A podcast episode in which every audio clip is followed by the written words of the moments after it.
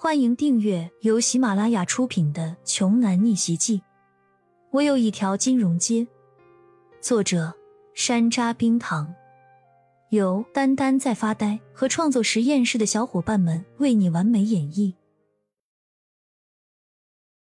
第一百零八章，日子转瞬即逝，这几天风平浪静，骄阳每天正常上学，班里同学们对他的态度已经是翻天覆地的改变了。与此同时，江北大学校园中那几个知名的恶少，突然间都消失了。胡蓉说家里生意需要人手，暂时请了事假。钱宇申请了休学居家养病，张志恒也找个了类似的借口而因故没来上课。钱宇和张志恒事出有因，众人多少都能理解几分。但是至于经常无故旷课的胡疯子，居然第一次白纸黑字的主动跟校方请假。还是大姑娘上轿头一回呢，所以难免众人私底下议论纷纷。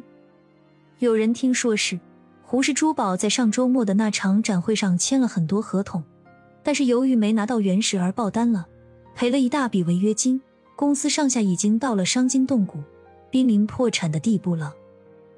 对于各种传言，焦阳并不怎么在意，也不参与讨论。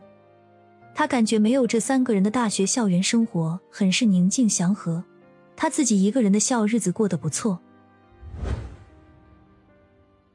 转眼间又到了周六早晨，骄阳晨练健身完毕，在浴室里一边冲凉一边思考着：如果从今天开始，胡蓉他们那一帮不良富二代要是能改过自新，他不会赶尽杀绝，也不会彻底清除掉他们的企业。毕竟，这些企业解决了青州很多百姓的就业、吃饭和社保等等民生相关的大问题。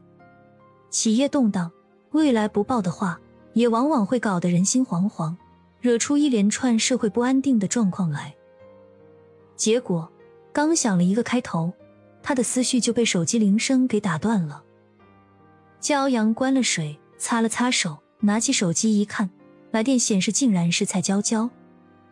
骄阳这几天过得实在有些太悠闲了，竟然快要把这个古灵精怪的小妖精给忘了。其实，骄阳真心想挂断电话的，就当做是一个死人，彻底失联算了。可是这太不现实了，毕竟他和对方还都活得好好的，要是这一次拒接，可能以后就会越来越麻烦。所以他又不能不接，只不过。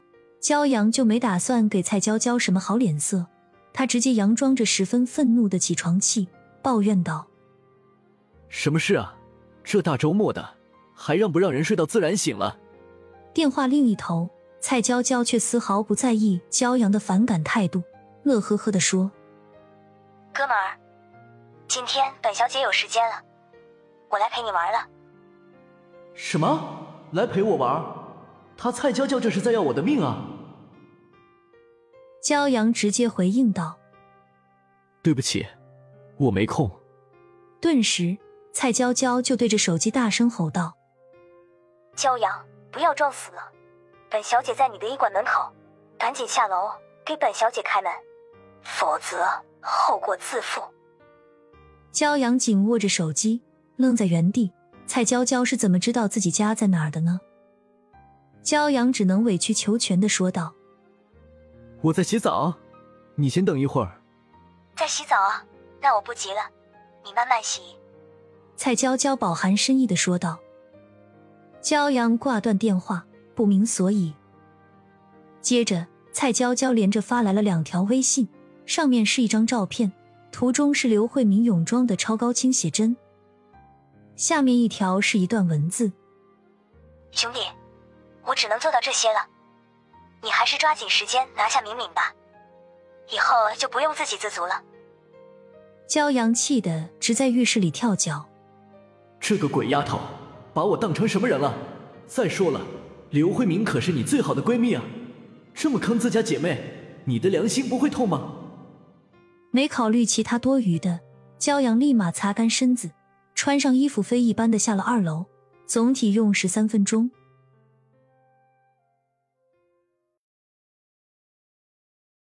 本集播讲完毕。想听更多精彩内容欢迎关注丹丹在发呆